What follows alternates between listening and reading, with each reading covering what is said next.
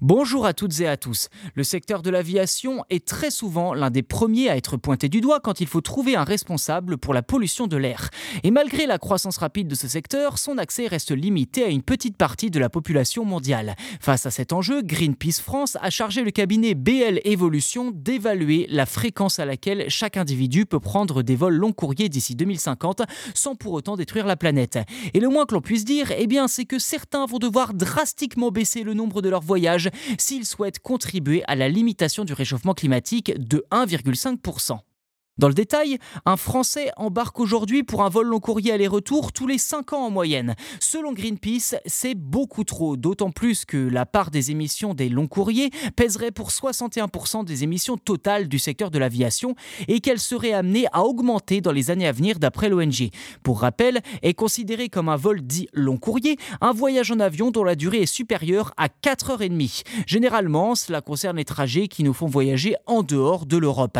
Et d'après Greenpeace France, le nombre total de vols par personne entre le 1er janvier 2023 et le 1er janvier 2050 pour respecter l'accord de Paris sur le climat devrait se limiter à 4.